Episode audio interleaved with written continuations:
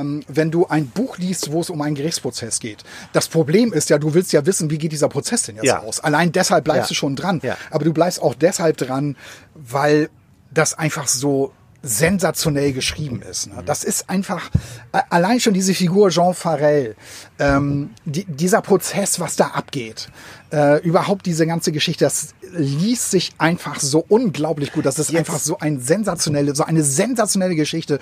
Und ich habe so oft gedacht, ey, dafür machen wir diesen Podcast, Ja. um solche, um solche Bücher zu entdecken. Äh, die haben auch zwischen, die haben dann, äh, jeder hat äh, einen Partner und dann funktioniert das aber nicht, dann sind sie wieder allein und so. Und im Hinterkopf denken sie immer, immer an diese eine Begegnung. Ach, das ist, warum, aber warum ist denn das so nachhaltig, diese eine Begegnung da? Also, Liebe was auf ist, den ersten Blick. Ach so, ach so ja, ich, du auch ja meine, Frau- beschrieben. so habe ich Ja. auch meine Frau kennengelernt. das war lieber auf den ersten Blick. Ja, aber das wollen wir hier nicht vertiefen. Ja, gut. Und, ähm, Ist aber spannend. ja, jetzt habe ich mir gedacht, dass du das sagst. Hallo, ihr seid beim Podcast Zweimann-Buch. Wir sind zwei Männer, die gerne lesen. Zwei Männer, zwei Bücher. Wir verreißen keine Bücher, wir empfehlen Bücher. Wir, das sind Sven Jachmann, von Beruf Journalist und mit Büchern aufgewachsen. Und Andreas Heinecke, Filmemacher, Drehbuchautor und Schriftsteller. Wir sind Zweimann-Buch und haben Lust auf Austausch mit euch. Es wird leerer in unserem Lieblingscafé. Ja, es ist ganz, ganz ruhig geworden. Ja, der Herbst kommt. Man merkt das. Wir sitzen hier auch inzwischen äh, in dicken Jacken. haben einen Flammkuchen gegessen. Und Bier. Das wird nicht reichen, das Bier. Das ist Folge 18 inzwischen von Zweimann Buch. Ja, wir sind volljährig. Hat das was mit dem Buch zu tun, was du heute vorstellst? ist das für Volljährige? Ja, in gewisser Weise schon. Ah, okay. Ich bin gespannt. Ja. Ähm, ich habe mitgebracht Moses Wolf. Liebe machen, äh, vom äh, im Piper Verlag erschienen. Ich kenne Moses Wolf gut. Äh, ich war oft, äh, ich mache viele Lesungen mit dem zusammen. Er ist ein Kabarettist und Schauspieler und Comedian und er hat jetzt ein ernsthaftes Buch geschrieben. Liebe machen. Liebe machen. Klingt wie ein Aufklärungsbuch, ist es aber nicht. Ist es nicht. Es geht um Liebe. Heute geht es um Liebe. Es wird romantisch. Ja, bei mir weniger. Erzähl mal. Obwohl es auch hier um die Liebe geht. Ich habe ein sensationelles Buch gelesen und ich finde, das ist, das ist nämlich genau der Grund, warum wir diesen Podcast machen. Ja. Weil wir sensationelle Bücher finden wollen und das ist, also, das Buch ist der Wahnsinn. Das Buch ist von Karin Thuy, eine, einer Französin äh, und heißt Menschliche Dinge. Du hast echt so ein Faible für Franzosen. Du, du stellst jetzt bestimmt das dritte oder vierte Buch von äh, französischen Schriftstellerinnen auch gerne Frauen vor? Ja, das ist, mir, interessant. das ist mir auch schon aufgefallen. Aber Das das, ist das ist echt Zufall. Ich habe, ähm, was, was äh, ich noch nie hatte bei einem Roman, ich hatte das irgendwann, ich hatte da irgendwie so eine Zusammenfassung gelesen, irgendwie Programmvorschau oder so, Ja. und habe sofort gedacht, geil, das musst du lesen. Und ich habe, das mache ich nie, da stand, wann das Buch erscheinen würde. ja. Und ich habe mir das in meinen Kalender eingetragen mit äh, Erinnerungsfunktion, dass ich auch ja nicht verpasse, wann dieses Buch erscheint. Es sollte eigentlich im Mai erscheinen, schon, ist dann aber äh, äh, in den August verschoben worden. Ja. Äh, Grund ist wegen Corona halt. Ne? Äh, Viele Bücher sind nicht erschienen. Äh, wegen Corona eben auch, auch es lag wohl teilweise auch an Amazon, habe ich gehört, ähm, weil Amazon teilweise dann auch ähm, äh, Dinge für den Haushalt Genau. eher, echt, hast du auch gehört? Habe ich auch gehört. Stimmt, ist völlig richtig die Geschichte. Die haben Klopapier und Mehl verkauft. Ja. Und äh, haben gesagt, dass die anderen mal schön die intellektuellen Bücher verkaufen. Und Nudeln, genau. ähm, ganz schlimm. Und ich verstehe eigentlich nicht, äh, weil du das jetzt angesprochen hast, dass in dieser Corona-Krise die Buchverlage so rumleiden. Weil die Buchläden hatten alle offen. Ja. Die haben ja sehr früh wieder aufgemacht. Man konnte Bücher einfach wirklich einfach im Internet bestellen. Und normalerweise, wenn es jetzt nicht systemrelevante Jobs waren, die die Leute gebunden hat, haben die zu Hause gesessen und gelesen. Die hatten die Zeit zu lesen. Ja, und, und, und ich, habe das ja an, ich habe das ja an unserem Buchhändler gemerkt. Die haben ja auch sehr schnell reagiert, die Buchhändler. Ne? Die Ja. haben gesagt, hier, wir verschicken auch und so weiter, schreibt uns an. Ich habe das ja sofort ausprobiert, hat super funktioniert und ähm, habe mir dann halt über meinen Buchhändler ne, die Bücher besorgt. Ja. Genau. Draußen an die Scheibe geklopft, hallo, ich bin da und so. Und Buch abgeholt. und Buch abgeholt. Und genau. dann wie so ein Dealer der, am Ausgang bezahlt. ja, ja. Ja, aber super. Und ich, es gibt Verlage, die haben äh, ihr gesamtes Herbstprogramm eingestellt. Die haben gesagt, das veröffentlichen wir. Wie traurig, erst dieses ne? Das ist furchtbar. Ja. Lass uns unsere Hörer nicht mit Corona langweilen. Wir haben Genau. uns eigentlich vorgenommen, da nicht so viel drüber zu reden, weil Unbedingt, alle ja. anderen machen das ja, Ja. und du wirst den ganzen Tag bombardiert. Ja. Ähm, also wie gesagt, sensationelles Buch von Karin Thuy, eine Französin, genau, du hast recht, das ist Zufall, weil ähm, mich hat die Zusammenfassung so begeistert, dass ich mir das halt in den Kalender geschrieben habe, dann kam es im August raus und ich habe es mir dann sofort gekauft und gleich angefangen zu lesen, war sofort total begeistert von dieser Geschichte. Das heißt menschliche Dinge. Menschliche Dinge heißt es, ja, ein sehr allgemein gehaltener Titel ja, eigentlich. finde ich einen guten Titel. Es geht um eine um ein Traumpaar, eigentlich beide sehr erfolgreich in ihrem Beruf und aber langsam bröckelt die Fassade. Er, äh, ein ja, Medienmensch, äh, hat eine ganz erfolgreiche Talkshow. Sie ist eine Essayistin, ähm, schreibt, ähm, Essays. äh, schreibt Essays, schreibt Bücher. Und sie haben noch einen Sohn, der einen Selbstmordversuch hinter sich hat. Also ich finde sowas sofort interessant und ich habe sofort gesagt, das muss ich lesen und bin bin da bin da Aber das ist echt ein nicht. Ehepaar, also sozusagen. Ne? Vater, Mutter haben einen Genau. Sohn, der hat versucht Selbstmord zu machen. Sie schreibt, ähm, er ist Medienmensch. Genau, er hat, eine er hat, Talkshow. genau, er hat eine Talkshow im Fernsehen, die, Mhm. die sehr erfolgreich ist und, und noch ein, ein Talk in einer Morningshow, Mhm. äh, der auch von Millionen Menschen gehört wird. Die Geschichte ist in, äh, äh, in Frankreich, also sie leben in Paris. Und das Thema ist halt so ein bisschen so eben, da ist ein Paar, die haben, ne, das, das ist alles nur Fassade, dahinter sieht's ganz anders aus und sowas finde ich per se schon mal von vornherein schon mal mega spannend. Nach außen hin so ein Traumpaar, Ja, aber in genau. Wirklichkeit das Drama. Genau, so, so steht es auch in der Zusammenfassung. Ich habe mir jetzt einiges, einiges hier notiert, weil ich, ich, ich muss einfach auch mindestens mal drei Sachen vorlesen. Ja. Ähm, also es geht, also die, äh, sie, also Claire, Claire Farrell ist das. Das ist diese Essayistin, diese Autorin, äh, um, um die es geht. Ich habe Rezensionen im Nachhinein gelesen, das ist katastrophal, weil äh, das, das sind eigentlich keine, keine Buchkritiken, sondern das sind reine Nacherzählungen.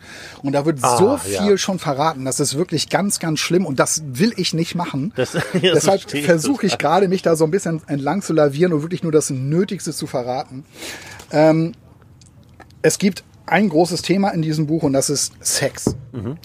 Ähm, und ich lese, das ist jetzt gleich der Anfang, den ich hier kurz mal äh, zitieren Ja, möchte. ja. Also es geht los mit, mit folgenden Worten. Sex war unbestreitbar der wirksamste Brandbeschleuniger, löste das Ultima ultimative Inferno aus. Schluss mit der Maskerade. Das hatte Claire Farrell verstanden, als sie mit neun Jahren den Zerfall ihrer Familie miterlebte, weil ihre Mutter der magnetischen Anziehungskraft eines Medizinprofessors verfallen war, den sie auf einen Kongress kennengelernt hatte. Sie hatte es verstanden, als sie schon im Beruf zusah, wie Personen des öffentlichen Lebens in kürzester Zeit alles verloren, was sie sich über Jahre hinweg aufgebaut hatten. Position, Ruf, Familie.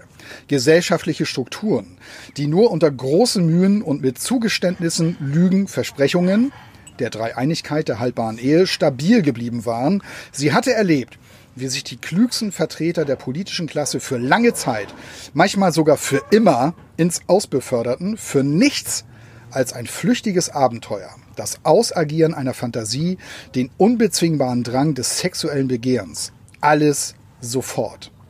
Sensationell. Ja, so geht's schon mal los. Das hatte also, das ist also Claire Farrell, Ja. die tatsächlich äh, also ihren Mann, also diesen Medientypen äh, verlässt. Ne? Also sie, sie packt ihre Sachen, hinterlässt auf den, auf den Esstisch eine Postkarte, wo hinten drauf steht, es ist aus, ich habe jemanden kennengelernt. Äh, dann geht das weiter. Also, also Moment. Nachdem das, also nach, nach dieser Einleitung, ja, wo sie die Erkenntnis hat, ähm, Sex äh, zerstört alles und hat eine über, übergroße Macht, weil das liest man da ja raus. Ja. Ne? Menschen zerstören ihr gesamtes Idyll und alles, Genau. um einmal Sex zu haben Richtig. mit irgendeiner begehrenswerten Person. richtig. Um, um einfach das nochmal zu erleben. So diese, diese rosaroten Wochen, die sie vor 20 Jahren vielleicht mal hatten. Und danach, also nachdem sie diese Erkenntnis hat, verlässt sie den, ihren Mann oder? Ja, sie verlässt ihren Mann, also nicht nur, weil sie die Erkenntnis hat, weil sie weiß, dass das in ihrer Familie passiert. Mhm. Sie war ja lange Zeit mit ihrem Mann zusammen. Äh, sie hatte aber dann jemanden kennengelernt. Ach so, das stimmt also. Ja, genau. Sie hatte jemanden, sie hatte dann jemanden kennengelernt, ähm, und zwar einen äh, Adam Weisman oder Weizmann heißt er, ein, ein Jude. Also merkwürdigerweise wird das in diesem Buch auch so betont, dass das ein Jude ist. Also es steht irgendwo so kursiv geschrieben, ein Jude. Ah, warum das? Warum auch immer, keine Ahnung. Finde ich völlig unnötig. Finde ich auch. Also, ne, auf jeden Fall, ähm, Claire lernt also diesen Mann kennen. Das ist ein, ähm, ein Lehrer. Er hatte Claire in seine Abschlussklasse eingeladen und nach dem Gespräch, das in einem der Konferenzräume des Gymnasiums stattfand, gingen sie noch auf ein Glas in ein Café im Zentrum. Ihre Unterhaltung beschränkte sich auf die Formeln einer aufgesetzt höflichen Kameraderie, mit der man das Begehren zu tarnen glaubt, die aber in Wirklichkeit alles verrät. Beide blieben höchst gesittet an ihrem Platz und dennoch wussten sie schon in dem Moment, als sie sich in dem leeren Bistro zusammen an einen Tisch setzten, dass sie sich wiedersehen würden, sie würden miteinander schlafen und in die Falle tappen. Spannend. Das ist schon mal das eine. Dieser Sohn, ähm, der äh, Selbstmord, äh, einen Selbstmordversuch hatte, wann kommt der vor? Ist der, waren die dann noch zusammen oder wird es im Nachhinein erzählt? Ja, der wird, der wird auch relativ schnell eingeführt, so auf die ersten Seiten. Also das ist ja der Sohn von, von Claire Farrell Ja. und ihr Mann Jean Farrell, also diesen Medien, Medienhengst. Äh, der ist übrigens 27 Jahre älter als sie, der ist schon Anfang 70, als, als sie ihn verlässt. Ja. Das ist übrigens ein Typ, der hat sich mühsam hochgearbeitet. Was heißt mühsam? Der hat sich relativ schnell hochgearbeitet, weil der irgendwie ein Talent hatte für dieses Geschäft. Kommt aber, ja, ist einer, dem ist das nicht in die Wiege gelegt worden. Also der, das ist ein Sohn einer Prostituierten, das wird auch noch alles erzählt, äh, die er dann irgendwann tot in der eigenen Wohnung findet und der dann halt äh, von jemand anders dann aufgezogen wird. Und also er kommt von ganz unten und hat es nach ganz oben geschafft äh, und hat sich da eben halt komplett reingehängt. Ist ein Typ, narzisstisch hoch drei. So muss man sich den ungefähr vorstellen. Und der gemeinsame Sohn, das ist eben halt dieser Alexandre, ähm, der studierte an der École Polytechnique, eine ganz bekannte Universität äh, südwestlich von Paris wo eben halt, äh, das ist eine Elite-Universität, die man als Ingenieur verlässt. Ne? Also da wird man eben halt hochbezahlter Ingenieur. Und äh, dieser. Sohn, das ist ein Trecker, der gerade hier. hier. Die fahren hier gerade über den Kanal und, und fahren jetzt halt, der fährt bestimmt zurück zu seinem Hof. Da in Ditt- also wir sind an der Grenze von Steinburg nach Dithmarschen, Ja. das muss man dazu sagen. Ja. Und der, der, der Alexandre, der studiert also in Amerika weiter in Stanford natürlich, also standesgemäß. Und der hat einen Selbstmordversuch hinter sich, weil, ähm, und das ist eben halt auch das, was einen sofort irgendwie interessiert oder mich sofort interessiert, dieser Sohn, der leidet unter diesem Leistungsdruck. Einerseits, äh, der von dir verlangt wird, wenn du an solchen Elite-Unis äh, studieren willst, vor allem an der an der Polytechnik. Du musst ja auch diesen, diese, Ja. dieses Aufnahmeverfahren äh, musst du ja bestehen. Und auch, äh, der leidet unter, auch unter seinem Vater. Weil sein Vater ist extrem ehrgeizig äh, und, und äh, der, der pro- projiziert diesen Ehrgeiz total auf seinen Sohn. Und das äh, äh, hat sein Sohn irgendwie, das verträgt der Sohn einfach nicht. Äh, und der spielt halt später in dem Buch noch eine ganz große Rolle. Und äh, Claire, das ist eine ihrer Essays, um das nochmal zu erklären, die schreibt also viel über das Thema Unabhängigkeit der Frau, Frauen, die eben halt ihren eigenen Weg gehen in dieser Zeit, was ja immer noch nicht ganz so einfach ist. Und äh, sie, sie, sie schreibt also über etwas, was sie selber gar nicht lebt. Das kommt noch dazu. Also, das ist interessant. Ne, weil weil Also sie sich halt irgendwie von ihrem Mann auch so abhängig macht. Sie bleibt bei diesem Jean Farel, obwohl sie genau weiß, der macht es mit Jüngeren, Mhm. äh, äh, was ja irgendwie auch klar ist. Ne? Ich meine, der, der ist im Fernsehen. Naja, das ist ja jetzt nicht klar. Natürlich ist das wir- klar. Wir, kennen viele Beispiele, aber es ist ja nicht klar. Nicht jeder Fernsehmoderator geht ja mit jüngeren Frauen. Ja, das wäre das wäre jetzt eine, das wäre jetzt wirklich eine Verallgemeinerung und das ist wahrscheinlich auch Klischee. Aber ich meine, guck dir Kachelmann an. Ganz schwieriges Thema. Ja, das natürlich ist das ein schwieriges, schwieriges Thema. Thema. Ich will jetzt auch gar nicht diese Nummer aufrollen, was er jetzt wirklich mit seiner Frau war. Übrigens ist das ein Thema auch in diesem Buch. was geschah wirklich? Also jetzt Mhm. nicht zwischen Kachelmann und und, und, und dieser Frau da, sondern äh, das ist Thema in diesem Buch. Was Ja. geschah da, was geschah da eigentlich? Ja, ne? ja, ja. Ähm, sondern ich, ich sage das jetzt deshalb, weil du ja sagst, naja, nicht jeder, nicht jeder, der vor der Nee, Kamera- weil ich das schwierig finde, das so zu verallgemeinern. Ja, aber zum Beispiel bei Kachelmann kam ja raus, er hat wie viele Frauen hatte der gleichzeitig? Zehn, elf, zwölf, keine Ahnung. Mhm. Das ist eine narzisstische Persönlichkeit. Ja, aber das ist ja nun durchaus Ja. kein, das Ja, ist das ja nun war durch, ja auch so. Ja, Ja, aber das ja. ist Kachelmann ist doch jetzt per se, wenn du den dir anguckst, ist doch kein Frauentyp. Nein. Er ist ein Wettertyp. ja, äh, nein, völlig richtig. Du hast ja recht. Ähm, äh, natürlich gibt es das auch und natürlich ist, ähm, ich habe, äh, ich muss jetzt einmal sagen, dass ich mal ein Buch über Narzissmus geschrieben habe und ich mich ein bisschen mit dem Thema auskenne. Ja. Weil du das auch so sagst. Ja. Ähm, das ist ja eine schwere Störung und äh, gerade weil du auch erzählst, es wird ja auch ein bisschen erzählt, er ist das Kind einer Prostituierten. Das macht ja auch was mit einem Kind und dann entwickelt man sich eben in eine Richtung, in die man sich eigentlich als Kind nicht entwickeln sollte. Es gibt Schwierigkeiten dadurch, ist, ist doch ganz klar. Was das Kind äh, durchgemacht hat, erlebt hat, ob sie das äh, versucht hat zu vertuschen oder nicht, es kommt, sowas kommt raus und es ist eine ungewöhnliche Kindheit. So. Äh, also schon mal die, der, der erste Schritt, äh, um sich ungewöhnlich zu entwickeln. Entwickeln, ja. Und möglicherweise äh, ist daraus ähm, äh, ein, ein Narzissmus entstanden. Ja, Natürlich sind Narzissten so klug, so gerissen und sind mit, mit so vielen, schlagen sich mit so vielen Lügen durch, durchs Leben, weil sie eigentlich immer nur ihr Leben lang um Anerkennung kämpfen. Und dass diese Menschen das irgendwann rausfinden, wie bekomme ich Anerkennung und dann im Fernsehen landen, ist ja eigentlich relativ klar. Die haben jetzt andere Möglichkeiten durch, durch Facebook und Co., sich ständig selbst darzustellen. Aber natürlich ist Fernsehen immer noch die, die größte und äh, beste Bühne, genau das zu tun oder Politiker zu werden. Da findet man viele Menschen mit narzisstischen Persönlichkeitsstörungen. ja. Und äh, das scheint mir da auch so zu sein. Deswegen, ich finde es wahnsinnig spannend, ähm, was du da erzählst. Und natürlich wirst du ungleich viele Fernsehmoderatoren, und da muss ich dir recht geben, finden, die narzisstische Persönlichkeitsstörungen haben. Ja. Klar. Und die die Frauen anziehen ohne Ende, weil Ich möchte nur nicht sagen, dass jeder, der irgendwie, in, wir arbeiten selber in den Medien, ähm, das wäre jetzt, ich kenne sehr viele ganz glückliche Familienväter oder, oder Mütter, die ein äh, fantastisches äh, Familienleben führen und trotzdem in den Medien arbeiten. und trotzdem moderieren. Und trotzdem moderieren, genau. Oder einen Podcast machen. Ja, auf jeden Fall ähm, ist das eben halt so ein Typ. Vielleicht bedient sie da auch ein Klischee, aber das kommt nicht so unglaubwürdig rüber, so wie, äh, so wie die Autorin das schreibt. Ähm, auf jeden Fall ähm, hat er mit seiner Frau eben halt so ein Abkommen. Ähm, er kann halt mit den Jüngeren da rummachen, wie er Bock hat. Sie- Sie weiß das auf jeden Fall. Und konterkariert so ein bisschen das eigentlich, was sie in ihren Büchern so beschreibt. Ja. Na, aber wie, ab- auf der anderen Seite, sie verlässt ihn ja auch. Aber eben halt nur deshalb, weil sie einen anderen Typen kennenlernt und dann eben halt auch mal wieder ähm, richtig guten Sex hat. Was bei diesem Jean Farel noch der Fall ist, also er ist ja schon über 70, äh, hat immer noch seine, seine Shows und er klebt an seinem Stuhl. Ne? Also er versucht auch mit aller Kraft äh, mit den Jüngeren mitzuhalten. Ja. Die Autorin Karin Tui ähm, beschreibt auch, wie die Medien eben halt funktionieren. Jeder über 50, äh, der vor der, vor der Kamera sitzt, wird äh, gefeuert oder halt ersetzt durch Jüngere. Ja, aber Ist- das ist ja realistisch. Ja, das ist schon passiert realistisch. Aber es, es gab ja früher nun wirklich genügend äh, Moderatoren, die jenseits der 60 immer noch ihre Sendung hatten. Natürlich. Also die wurden ja nicht, ja. Äh, Ja. nicht nur ausgetauscht, weil sie jetzt jenseits der 50 waren oder so. Aber da, das ist halt Thema. Davor hat Jean Farel auch Angst. Mhm.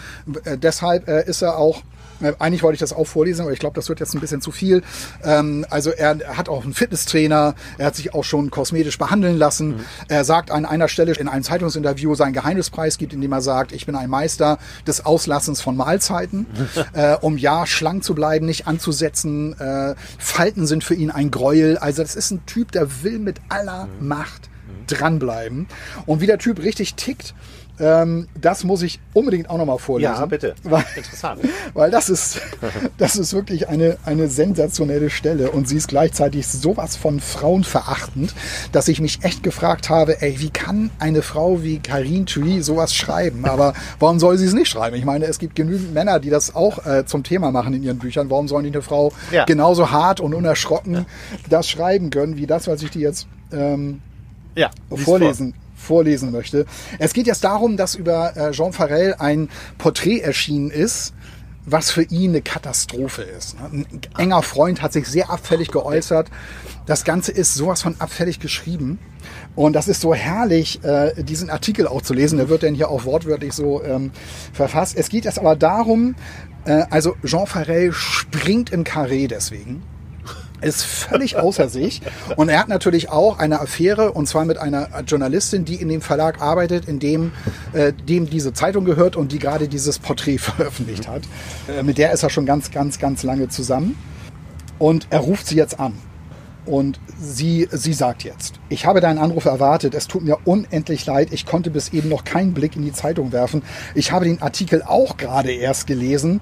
Sie haben das Layout geändert, ohne mich zu informieren. Ich weiß, ich hätte nie auf dieses Porträt drängen dürfen. Es ist absolut kontraproduktiv. Also es war irgendwie ihre Idee, ne, dass ihre Zeitung mal ihn mal porträtieren sollte. Und er schreit sie durch den Hörer an. Hör auf, ich will das nicht hören. Du hast mich verraten, verstehst du? Du hast mich verraten, François. Ich wusste nichts davon. Ehrenwort. Umso schlimmer. Dann spielst du in deiner Zeitung keine Rolle mehr. Du bist nicht mehr wert als eine Praktikantin, aber die kann man wenigstens noch ficken. Schweigen. Es war, als hätte jemand abrupt den Ton abgestellt. Jean biss sich auf die Zunge. Er ließ ein paar Sekunden verstreichen, dann fuhr er in sanfteren Ton fort. Entschuldige, das hätte ich nicht sagen dürfen. Ach was. Ich rede so brutal, weil ich am Ende bin, verstehst du? In meinem Beruf darf man, darf man sich auf keinen Menschen verlassen. Er hörte unterdrücktes Weinen. Es tut mir leid. Du bist so hart, Jean, so hart. Ich bin nicht hart, ich bin ein Profi und ich lebe in einer Welt von Dilettanten. Also solche Dialoge stehen, solche Dialoge stehen, stehen hier drin und ich fand das einfach sensationell. Ja. Ich finde es interessant, äh, dass eine Frau das so schreibt. Äh, Ja. Völlig richtig.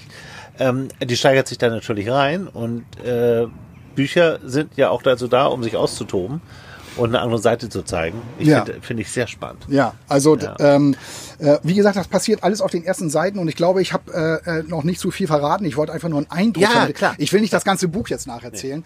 Ähm, ich nur nur so viel. Es geht nachher um einen wahnsinnig spannenden Gerichtsprozess.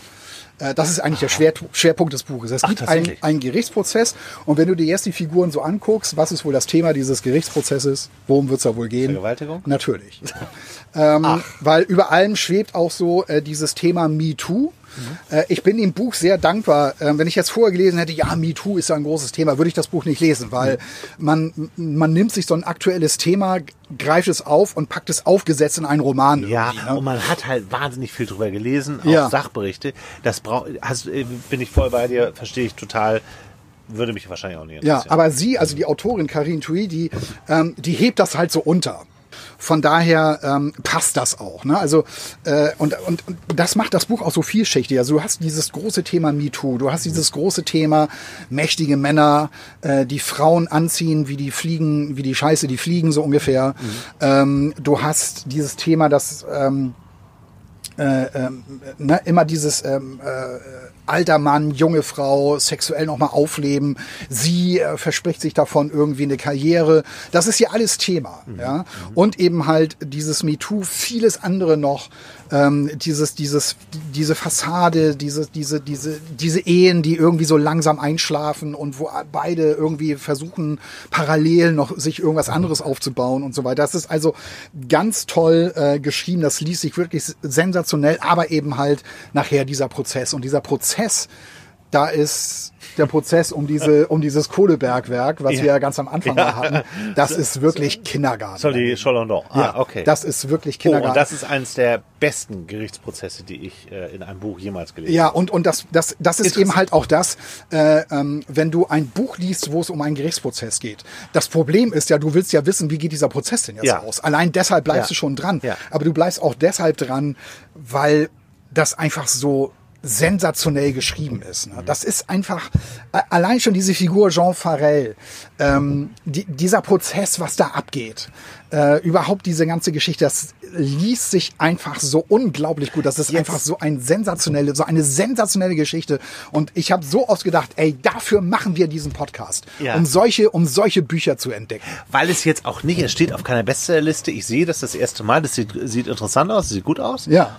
Ähm, ich wundere mich manchmal, wo du das ausgräbst. Du bist echt irgendwie, hast du so eine, so eine Trüffelnase für, für solche, für solche Bücher. Also das ist, ähm, ich finde, das klingt ganz toll und ich frage mich, warum ich davon noch nie was gehört habe. Ja, ich glaube, das war einfach Glückssache. Ich weiß auch gar nicht mehr, wie ich auf diese, auf diese Inhaltsangabe gestoßen bin. Ja. Ähm, aber ich habe mir das sofort gemerkt, ich wollte das sofort lesen und ich wusste nicht, dass so ein spannender Gerichtsprozess da drin vorkommt, der wirklich alles auf den Kopf stellt und nochmal den ganzen nochmal so ein Drama gibt, so ein, so ein Drive, der dich so mitreißt. Ja. Das ist wirklich ähm, unglaublich toll geschrieben. Äh, die Autorin, das, der hat schon zehn Romane rausgebracht. Nicht alle sind übersetzt worden. Ich glaube, fünf sind gerade mal übersetzt worden. und du wirst mehr von ihr lesen? Ich habe mir sofort, ein, äh, sofort eins der Vorgänger bestellt und das auch schon angefangen. Das finde ich übrigens auch okay in diesem Podcast. Wir äh, unterliegen keiner, ähm, wir sind völlig unabhängig. Ja. Und wenn wir ein Buch vorstellen wollen, was eben drei Jahre alt ist, dann ist das so. Also stell's ruhig vor, weil das klingt total interessant. Ja, Und ja. dann auch im Vergleich zu sehen, was schreibt die denn sonst noch? Ja, genau. Ist es immer das gleiche Thema, was sie schreibt? Oder Ja. schreibt die ganz andere Sachen? Ja, ich glaube, so eins ihrer Themen ist auch so Karrieremenschen. Aha, okay. Also sie schreibt ganz. Aber es ist ja also, sehr zeitgemäß. Ja, ja, klar. Also, äh, sehr, es, geht, es geht auch in dem anderen Buch, auch in äh, dem Roman davor auch, geht es irgendwie immer um Leute, die wirklich eine unglaubliche Karriere gemacht haben. Ja. und die dann bedroht wird durch irgendwas. Und das ist halt hier auch, auch äh, sehr, sehr einfach genial geschrieben. Sie hat sich äh, inspirieren lassen, das hatte ich im Nachhinein gelesen, durch einen äh, Gerichtsprozess, der so tatsächlich stattgefunden hat in Amerika. Ja, ich weiß schon, warum du jetzt auf Kachelmann gekommen bist. Ja, genau, deshalb. Das, das, deshalb. Ja, klar, verstehe. Ja. Und das ist eben halt auch das große Thema in diesem Buch. Es gibt immer zwei Seiten. Und sie arbeitet das auch so toll heraus. Ja. Und, und diese beiden Seiten, die da im Prozess auch aufeinandertreffen, die sind sowas von gegensätzlich, dass du auch, ähm, wenn du dir vorstellst, ich bin Außenstehender, wie soll ich denn das entscheiden können? Das kann ich gar nicht entscheiden. Wie, wie, wie, was für ein Urteil soll ich denn da jetzt fällen? Ja. Und äh, großes Thema ist auch natürlich wieder Social Media. Äh, du wirst ähm, vorverurteilt natürlich sofort. Also du hast Klar, das eigentlich geht bei einem Prominenten wird das durch die Presse Natürlich. gehen, durch die Ja, sozialen klar. Medien. Natürlich. Jeder hat dazu eine Meinung. Die Leute hauen das einfach raus. Das ist das, der große Nachteil der sozialen Medien. Ja. Da denkt ja keiner nach. Die einfach eine spontane Antwort, ohne darüber nachzudenken und zu reflektieren. Und das ist ähm, der Sinn von gutem Journalismus, dass man hinter die Kulissen guckt und sich beide Seiten äh, bitte gefälligst anschaut. ja. Und so ist natürlich ganz schnell auch so eine Rufmord-Geschichte. Ne? Ich weiß ja nicht, wie es ausgeht, das wirst du ja auch nicht sagen. Nein, Sonst nein. bräuchte man dieses Buch auch nicht mehr zu lesen. Richtig. Aber ähm, klingt sehr interessant. Ja, das ist wirklich ein, ein sensationelles Buch. Also ich habe mich, ähm, ich, ich weiß auch noch ganz genau, wie ich das Buch zu Ende gelesen hatte. Ich ähm, eigentlich unter unter Bedingungen, wo man nicht gerne liest. Ich, ich war, ich, ich saß in der Bahn, also wir sind, wir waren im Urlaub und sind von äh, sind von Bordeaux nach Hause gefahren mit der Bahn und und ich hatte noch so die letzten Seiten. Also passt doch. In Frankreich. Ja, ja, genau, genau. Neben uns saß eine französische Familie, auch mit zwei Kindern. Und Ja. ich, du denkst natürlich sofort, ah, wer weiß, ob das hier die Fassade, weil die, die Mutter, die war total süß zu ihren Kindern. Und die hatten dann da so in Ruhe gemalt mit der Mutter zusammen. Und der Mann saß völlig unbeteiligt an seinem Handy, daddelte da so rum, saß so daneben. Auch so ein typisches Bild. Schlimm. Fand ich ganz komisch. Äh, Die beiden waren auch so Anfang, sahen so aus wie Anfang 30 so ungefähr. ja. Ähm, und wo du dann auch so, wo ich, wenn du dann diesen Roman daneben liest, mit Maske auf, die Sonne schien auf meinen Platz, was irgendwie echt schwierig war nach einer Zeit. Äh, und mich hat das auch so ermüdet, diese Maske. Aber ich, ich bin hellwach geblieben und bin durch das Ende dieses Buches gerast, Wahnsinn. dass ich mir noch Ja. vorgenommen hatte, wenn du zu Hause bist und in aller Ruhe liest du die letzten 100 Seiten nochmal. Einfach um es nochmal irgendwie zu genießen oder so. Ne? Ja. Weil du willst, hey, wie geht das aus, wie geht das aus? Und boah, jetzt passiert das noch und das noch, Wahnsinn und so weiter. Also wirklich Toll. tierisch. Menschliche Dinge. Menschliche Dinge, ja. Sehr vielschichtig, sehr dramatisch, viele Dialoge, was ich klasse. Eine ganz klare, ähm, eindeutige Sprache, also nichts äh, Verwinkeltes oder betont Literarisches. Ganz voll auf Punkt und aber so vielschichtig, so viele aktuelle Themen in, in dieser Geschichte verpackt. Das äh, hat mir extremst gut gefallen. Ja. Das äh, kann ich nachvollziehen und das ist auch, glaube ich, rübergekommen. Das ist, ja, nee, super. Äh, Finde ich total gut. Ich habe, ähm, sag mal, äh, haben wir noch Durst eigentlich? Ähm, eigentlich ist das jetzt, ich muss sagen, äh, dieses Spiel, äh, dieses Buch spielt teilweise auf dem Oktoberfest. Eigentlich müsste man jetzt Bier trinken. Ja, dann bestellen wir uns auch eins. Ja, sollen wir noch mal eins bestellen? Wir bestellen uns auch mal Wollen wir eins. mal versuchen, bei ihr was zu bestellen? Da geht eine Frau mit einer Maske durch den Garten. Kann man bei Ihnen was bestellen auch? Ja, guck Ja. mal. Süß. Oh, Ähm, ich glaube, ich würde einen Wein nehmen. Ach, dann trinke ich auch einen Wein. So einen Weißwein. Was, was haben Sie denn für einen Weißwein? Pinot Grigio, wir haben Grauburgunder. Ich nehme den Grauburgunder. Ja, nehme ich auch. Ja, zwei Grauburgunder. Ja, das wäre Zwei toll. Grauburgunder. Ja. Ja. Jetzt hattest du Das gerade ist ja gesagt, super. es ist Oktoberfest und wir sollten Ja. eigentlich Bier trinken. Ja, ich weiß. Aber jetzt habe hab ich gerade Lust auf Laden. Wir haben ja schon Bier getrunken. Ja, dann trinken wir jetzt Wein. Ja. Vielen Dank. Es muss ja immer alles zusammenpassen. Kennst du das, dass man gerne Bücher liest, die da spielen, wo du hinfährst? Machst du das auch manchmal, dass du, wenn du jetzt weißt, ich fahre jetzt Beispiel nach Bordeaux, Ja, ähm, dass du irgendwie Bock hast, was zu lesen, was da in der Stadt spielt? hatte ich Machst eigentlich, du das? mache ich eigentlich, mache ich nie. In, in, hätte ich jetzt auch, glaube ich, auch nicht gemacht. Ich hatte, ich hatte Mhm. ein bisschen, tatsächlich hatte ich drüber nachgedacht. Mir ist jetzt aber kein, äh, kein französisches Buch oder kein Roman eingefallen, der in Bordeaux spielt. Irgendwie spielen die alle in Paris. Ja. Finde ich ein- komisch. So ein Weinführer oder so. Ja. Ja. Ja. Ähm, wir kommen zurück nach Deutschland. Mo Moses Wolf ist ein äh, Autor, ein Comedian, ein Schauspieler, ein Regisseur, ein äh, Poetry Slammer, ein Krimi-Autor Krass. und ein großartiger Typ. Ich habe viele Veranstaltungen mit dem zusammen gemacht. Wir haben zusammen ein Programm. Ich lese aus meinen äh, Frankreich-Krimis, er liest aus seinen Monaco-Krimis.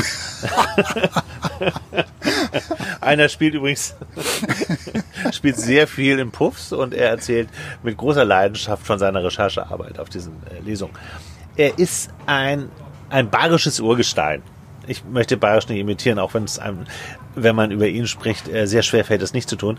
Er liebt das Oktoberfest. Er hat mehrere Bücher geschrieben über das Oktoberfest. Er Echt hat einen jetzt? Oktoberfestführer geschrieben, also eine, eine Anleitung, wie überlebe ich auf dem Oktoberfest, wie komme ich da klar, weil er ab- absolut alles über das Oktoberfest weiß. Er kommt War- überall rein, in alle Zelte. Er Ja, kennt das- die alle. echt jetzt? Ja, ja.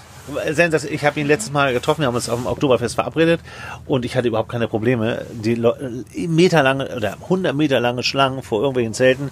Er geht rechts vorbei, weil er alle kennt und überall reinkommt. Er ist Ja, natürlich Wahnsinn. da total bekannt. Es gibt, gab einen Artikel in der Süddeutschen über ihn, ähm, wo er, weil er das Oktoberfest eben gar nicht verlässt während der Wiesenzeit. Und da hat er sich einen Briefkasten aufstellen lassen in sein Zelt hinter ihm, damit die Post da auch hingebracht werden kann. Und das hat funktioniert. Das hat funktioniert. Es war äh, ein, eine äh, kurze Diskussion, aber er hat es dann geschafft.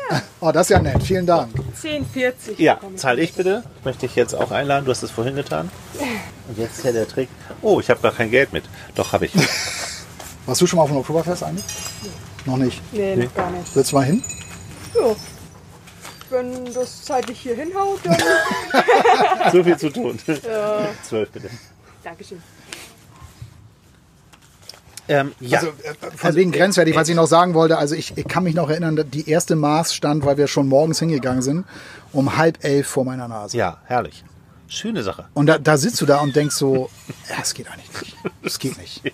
Natürlich. Warum bist du sonst auf dem Oktoberfest? Äh, Der Typ, ich äh, kann mich über den Tod lachen. Er ist auch bei Shows unheimlich witzig. Zwischendurch rappt er auch, weil er ist auch Musiker nebenbei.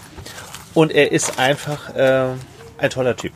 Ich mag ihn sehr. Ähm, wenn ich ihn ganz oft treffen würde, und das tue ich leider nicht, äh, wären wir, glaube ich, ganz eng befreundet. So kann ich aber nur sagen, ich finde ihn großartig. Also, und er hat ein, von dem Buch hat er mir vorher schon immer erzählt. Ähm, da hat er lange dran geschrieben. Äh, das Buch heißt Liebe machen. Und ähm, Aber wieso ist, denn ist das, denn- was ist denn das da das ist drunter? ein altes Radio. Es ist alles im Look der 70er Jahre gemacht, weil es auch in den 70er Jahren spielt. Also ein großer Teil spielt in den 70er Jahren. Ja. Und es ist, wenn man Moses Wolf Bücher sonst liest, ist es das dieses Mal das erste Mal, dass es kein, kein lustiges Buch ist. Es ist keine, keine Comedy. Er versteht es wie kaum ein zweiter. Ich kenne ganz wenige Autoren, die es schaffen, so gut Dialoge zu schreiben. Also ganz Das finde ich immer seiner- super. Das seiner- mag ich total. Ja. Ja. Seine Kurzgeschichten sind Beobachtungen. Der ähm, hat auch, äh, ich glaube, der hat gar keinen Führerschein, der fährt nur Bahn und beobachtet genau Szenen in der Bahn und schreibt die manchmal dann nieder. Und ich glaube, der dichtet gar nicht groß was dazu, aber die Art und Weise, wie er das dann vorliest, ist so wahnsinnig witzig. Und, äh, Szenen in der Bahn sind super. Es, es ist auch super irgendwie, ähm, äh, das mal so ein bisschen zu belauschen und im Kopf auszuführen, wenn Leute mit dem Handy in der Bahn telefonieren. Ja, super.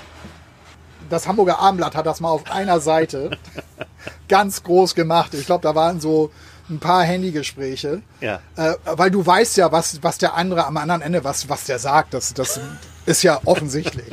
Und das liest sich so herrlich. Ja, das äh, gibt auch Kurzgeschichten. Also er hat ganz viele Kurzgeschichten geschrieben. Es gibt auch ein Hörbuch von ihm. Und ich kann das, ich kann alles, was der gemacht hat, absolut empfehlen. Und auch dieses Buch, Liebe machen.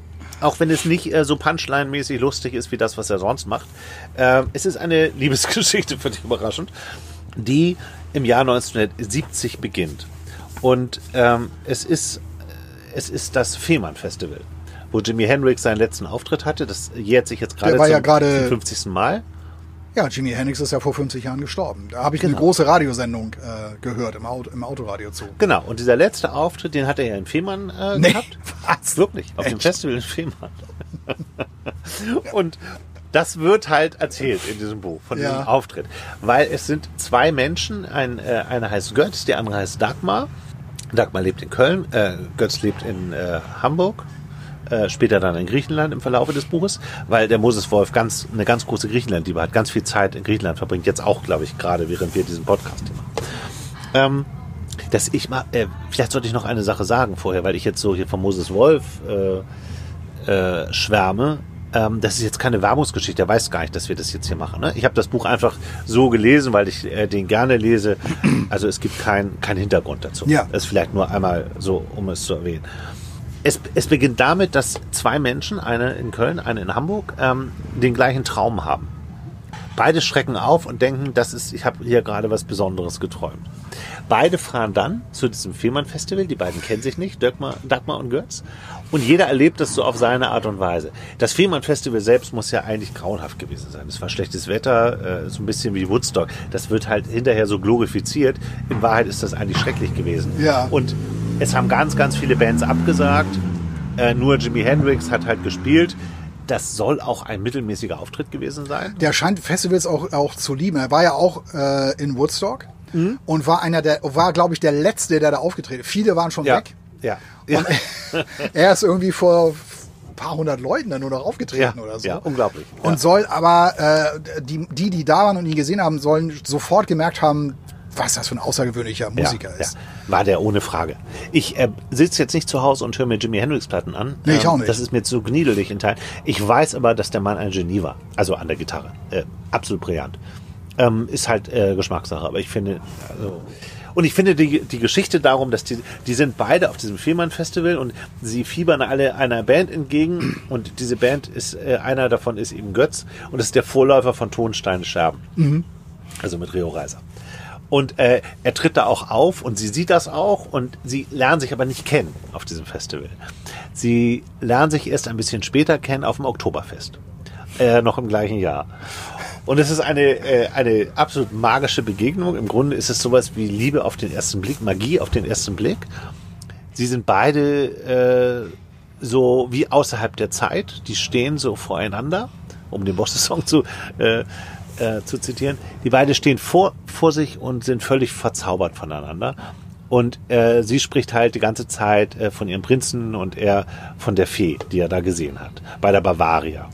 Und äh, die sind beide auf diesem Oktoberfest und erst finden sie es beide ein bisschen doof, aber natürlich äh, mit dem entsprechenden Pegel wird's dann lustig. Und weil Ja, und der entsprechenden Klamotte, ne? Ja, ich na meine, na klar. Die, Die die, die Mädels ja. da in tief ausgeschnittener Tracht, die Männer in ihren Lederhosen, Ja. was Frauen ja offenbar auch sehr anziehend finden. Also das ist ja auch, Oktoberfest ist ja sowas von sexualisiert, das ist ja, Wahnsinn. total. Ja. Aber das, ähm, Moses Wolf würde mich jetzt vielleicht rügen, wenn es falsch ist. Aber es wirkt für mich nicht so, als sei das schon immer so gewesen. Die, diese Trachtengeschichte, die ist im Moment wahnsinnig angesagt. Und vielleicht schon der letzten 10, 20 Jahre. Da ist da gar keine Rede von. Also die so. sind da ganz normal und es ist halt ein großes Volksfest. Und sie haben halt da noch ganz andere Sachen, die da stattfinden. Da prügeln sich irgendwelche Leute und andere gucken zu. Es gibt Spiele, die äh, völlig absurd sind heutzutage. Und er, er taucht halt ein in diese, in diese 70er Jahre Welt des Oktoberfestes oder des Volksfestes und auch eines Festivals. Und äh, die, die begegnen sich da kurz ähm, und verlieren sich dann aber wieder aus den Augen. Ne? Wie das so ist auf dem Oktoberfest, du siehst jemanden und ach, und dann siehst du ihn aber nicht mehr und Ja. weg ist er. Die tauschen keinen Namen aus, die wissen nicht, wer sie sind. Sie haben nur diese eine Begegnung die ganze Zeit in ihrem Kopf, über das gesamte Buch. Und ähm, sie sind dann, äh, sie, sie hoffen beide im Laufe dieses Buchs immer wieder, dass der andere zu diesem Oktoberfest geht.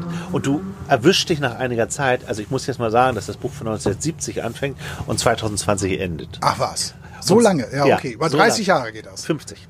Ja, Äh, 50, ja, 50. Es geht, es geht 50 Jahre lang ähm, und es erzählt die Geschichte der Bundesrepublik. Ganz nebenbei. Ja. Nie besonders ausführlich, immer so ein bisschen aus dieser Szene, aus dieser linken Szene, aus dieser Tonsteine-Scherben-Szene heraus. Äh, Es wird auch, es werden auch legendäre Fernsehauftritte mit eingebaut, wie der eine von Tonsteine Scherben Ach so, ja. in so einer Talkshow so ein Mikrofon zerschlägt und sagt, das ist jetzt hier ein Statement, ich mache mal alles kaputt. Ja, der, der, der prügelt auf diesen Tisch da ein. Genau. Das wird auch erzählt. Äh, Der Götz, der äh, macht den Fernseher an und sieht das. Äh, Sie und der bleibt Musiker. Dagmar ist äh, Journalistin. Und äh, die haben auch zwischen, die haben dann, äh, jeder hat äh, einen Partner und dann funktioniert das aber nicht, dann sind sie wieder allein und so. Und im Hinterkopf denken sie immer, immer an diese eine Begegnung. Ach, das ist, warum, aber warum ist denn das so nachhaltig, diese eine Begegnung da? Also, Liebe was auf ist, den ersten Blick. Ach so, ach so ja, habe hattest ich, ja meine, beschrieben. so habe ich Ja. auch meine Frau kennengelernt. das war lieber auf den ersten Blick. Ja, aber das wollen wir hier nicht vertiefen. Ja, gut. Und ähm, Ist aber spannend. Ja, das habe ich mir gedacht, dass du das sagst. ähm, äh, ganz viel spielt erst in den 70er Jahren, also der größte Teil dieses Buchs spielt in den 70er Jahren und es spielt auch ganz viel in Hamburg. Und Ich finde das total interessant, weil ich Moses Wolf alles zugetraut hätte, aber nicht, dass er Ahnung von Hamburg hat. Weil der ist für mich ein Urbayer, der ist in Bayern verwurzelt. Er kennt aber Hamburg wirklich gut und er hat sich unheimlich gut reingearbeitet in dieses Hamburg der 70er Jahre. Was ich an diesem Buch ganz, ganz toll finde, ist die Sprache, weil Moses Wolf gelingt es, alles so zu sprechen wie in den 70er Jahren. Die sagen dann eben auch, das ist ja jetzt Dufte. Oder Stimmt, stimmt, das sagt nee, man. du und so, ne? Ja. Oder tschüss, du. also, und das finde ich ganz toll. Ich, man hat dann früher auch so von Feten oder so gesprochen in den 80ern. Moses Wolf versteht das total, dass die so reden. Und er ist ein Meister äh, darin, ähm, äh, Dialoge zu schreiben und die sind natürlich großartig, diese Dialoge in dem Buch. Und die sind auch ab und zu natürlich witzig. Man erwischt sich dabei, weil man eben das Gefühl hat, weil beide eben immer nur an dieses Oktoberfest denken. Und du erwischt dich dabei, dass du immer hoffst, ah, ist denn bald wieder September? Weil jede, jedes Kapitel ist überschrieben mit dem Datum. Ach so, ja. Und wenn dann da Februar steht, dann sagst du, ah, okay, sie werden sich wieder nicht sehen.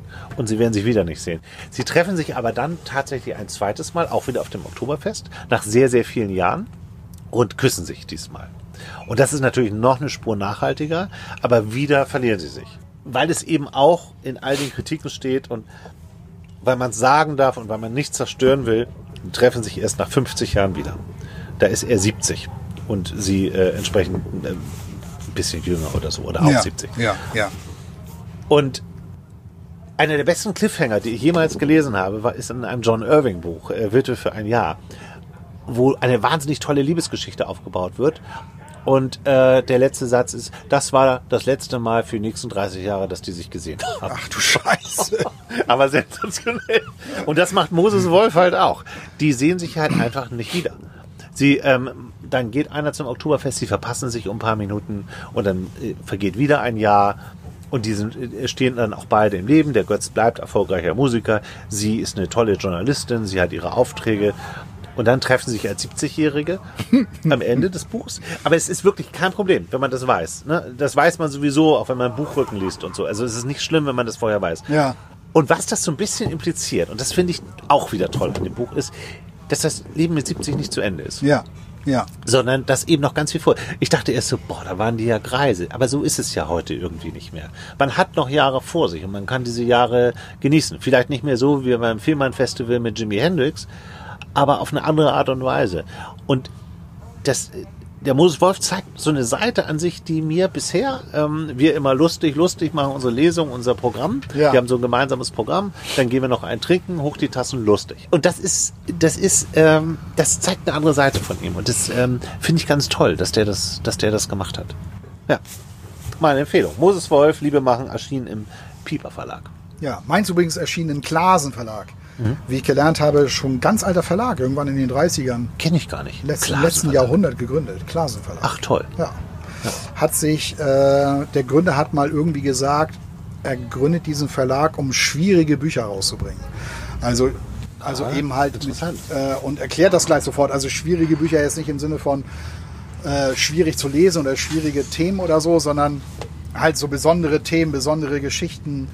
Vielleicht auch um besondere Autoren, schwierige Typen irgendwie. Vielleicht hat er sich dem auch so ein bisschen verschreiben wollen.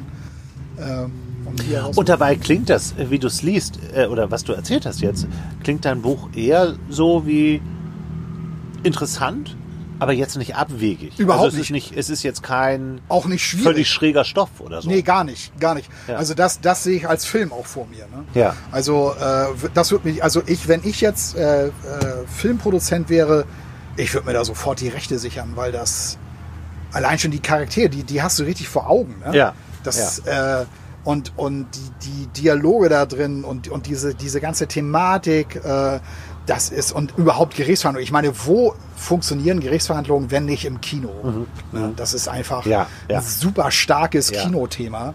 Also das Buch muss verfilmt werden. Es würde mich schwer wundern, wenn, wenn, da, wenn das kein Kinofilm wird. Ich bin gespannt, was du als nächstes äh, von ihr liest und äh, erzählst. Also was steht, über, was steht dann überhaupt hinten drauf? Also das ist nicht mit einem Wort zusammengefasst worden. Das kann man auch nicht mit einem Wort zusammenfassen, Ja. das Buch. Ähm, von daher, Lustig, auf dem Moses Wolf steht, äh, steht hinten drauf, ein Buch wie ein guter Film. Ja, das stimmt auch, übrigens. Ja. Und diese Geschichte halt quer durch äh, Deutschland und diese deutsche Geschichte und die Mediengeschichte und so, das ist, wird hier alles äh, mit eingebaut. Das ist. Ich habe ich hab eine, eine tolle Rezension gelesen, ich kriege das jetzt nicht wortwörtlich zusammen, aber mir hat das Bild sehr gut gefallen. Da hat jemand geschrieben, muss man auch erstmal drauf kommen, wie ein Bergführer eine Gruppe kenntnisreich bis zum Gipfel hinaufführt, so führt uns Karin Thuil in die Abgründe ihrer, ihrer Protagonisten. So irgendwie sowas, so ungefähr. Ja, finde so ich gut. ungefähr. Ja. Finde ich gut. Hat mir sehr gefallen. Also so, so, so ist es irgendwie auch. Ja. So, wenn ihr bis jetzt zugehört habt, dann werdet ihr mit einer Zugabe belohnt. Ja. Die Bordeaux-Geschichte, bitte. Ja, ach so, Bitte. die Bordeaux-Geschichte. Ja, es ist, es, was heißt Geschichte? Also Ja. ähm, Bordeaux, also erstens mal, was ich an Bordeaux so faszinierend finde, ist ja, dass Bordeaux sich innerhalb der letzten 10, 15 Jahre wirklich sehr verändert hat. Ja. Also die Stadt ist, ist nah näher ans Wasser gerückt. Auch jetzt wird noch sehr viel gebaut in Bordeaux. Ähm, äh, und und, und äh, wenn man sich die Wie ganzen meinst du, die ist näher ans Wasser gerückt? ja, also die, die Garonne fließt ja mitten durch Ja. Bordeaux. Das ist da ein mega breiter Fluss einfach. Mhm. Also ähm, und äh, da ist jetzt eine ganz neue Promenade entstanden erstmal, haben sie da gebaut. Also da gibt es einen Streifen für Radfahrer, da gibt es einen Streifen für Jogger. Ich bin auch selber äh, gejoggt äh, da entlang. Ja. Es entstehen äh, auch in der Stadt selber äh, äh, Häuser am Wasser, wird gerade jetzt hochgezogen. Immer schön. Immer super schön, vielleicht ein Ticken zu modern, aber so ist das nun mal. Es entstehen ganz moderne äh, Häuser am Wasser. Ähm, das gilt auch für Bordeaux. Und Bordeaux hat ähm, ein ganz neues Museum gebaut. Also auch ein relativ spektakulärer Bau, fällt sofort ins Auge. Und es geht in diesem Museum um Wein. Ah, ja. Und die Geschichte, Natürlich. die Geschichte ist leider keine positive, sondern eher eine negative. Die Geschichte ist jetzt, äh, natürlich sind wir in dieses Museum gegangen, um, weil wir wissen wollten, okay, ähm, ein Weinmuseum, wie funktioniert denn das? Ähm, und das Problem dieses Museums ist allerdings, dass dieses Museum eben halt die weltweite Geschichte von Wein erzählen will. Ja. Ähm, also Wein in Argentinien, in Australien, in Deutschland, in Frankreich und so weiter. Ähm, es gibt sehr viele Stationen, wo du riechen kannst, äh, wo du dich mit Aromen beschäftigen kannst. Du kannst aber auch eine Reihe von kleinen Filmchen gucken und diese Filme sind teilweise so sinnlos und so schlecht gemacht. Teilweise auch so eine Zeichentrickgeschichte, aber eben halt Zeichentrick ohne Bewegung, ohne fließende Bewegung, also so, sondern so ganz eigenartig. Und du weißt überhaupt nicht, was soll das jetzt? Ähm, dir wird schon nahegebracht, dass Wein eine, eine sinnliche Erfahrung ist und, und das Weintrinken auch et- etwas mit, mit Sinnlichkeit, mit Beisammensein und so weiter zu tun hat. Aber Das sehen wir auch so. ja, du erfährst nichts über Bordeaux-Weine. Ach. Ich bin da Und die, die rausgegangen. Weinkenner sagen, es gibt Weine und es gibt Bordeaux. Ja. Und wir sind danach raus. Also am Ende kannst du. Das Schöne ist, äh, du bist, kommst ja nachher so unten in so einen Bereich rein, wenn du, wenn du das Museum verlässt. Ein, ein riesengroßes Weingeschäft, so ein Rund, das ist so kreisrund aufgebaut. Da stehen unendlich viele Weinflaschen. Und du kannst auch unendlich viel Bordeaux kaufen. Du kannst unendlich viel Geld für eine Flasche ausgeben oder eben halt auch normal wie im Supermarkt. Das ist ganz toll. Das ist ein ganz toller Raum. Das war für mich der Höhepunkt dieses Museums. Und ich bin danach rausgegangen, habe dann irgendwann zu Claudia gesagt, ich habe nichts über Bordeaux-Weine erfahren. habe ich da jetzt irgendwas ausgelassen oder habe ich irgendwas nicht verstanden? Ich habe Schräg. ich hab nichts über... Weil sie ja so stolz sind auf ihre Weine. Es- Äh, völlig zu Recht, ja. Also ich hätte doch das Museum dahingesetzt und hätte gesagt, so, hier geht's nur um Bordeaux-Weine. ja, natürlich. Weil da kannst du doch locker ein Museum mitfüllen. Na klar. Die Geschichte ist Wahnsinn von Ja. Bordeaux. Du bist, du gehst aus dem Museum raus und du weißt nicht, wo, wo Bordeaux-Weine angebaut werden. Wahnsinn. Da, also das finde ich total eigenartig. Also, wenn ihr mal in Bordeaux seid, geht nicht ins Weinmuseum. Trinkt lieber Wein. Ja, trink lieber Wein. Ja. Und, ähm, und diese Stadt ist wirklich der absolute Hammer. Muss ich wirklich sagen. Schön.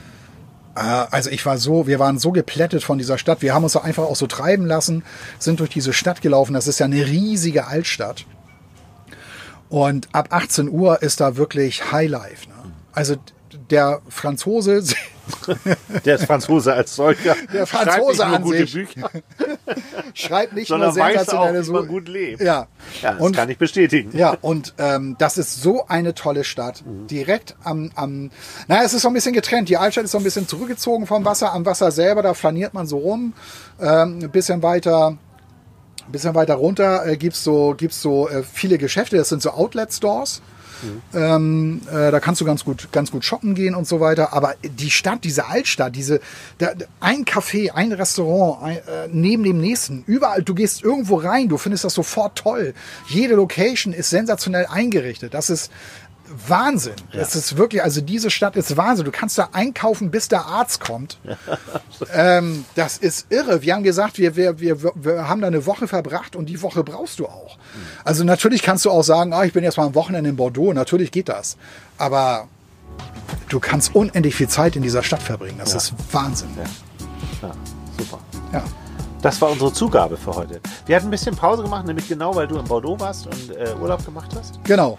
Jetzt holen wir das aber wieder auf. Normalerweise sind wir sind eigentlich schon überfällig mit unserer nächsten Folge. Ja, das stimmt. Tut uns wirklich leid, dass wir uns also verspäten.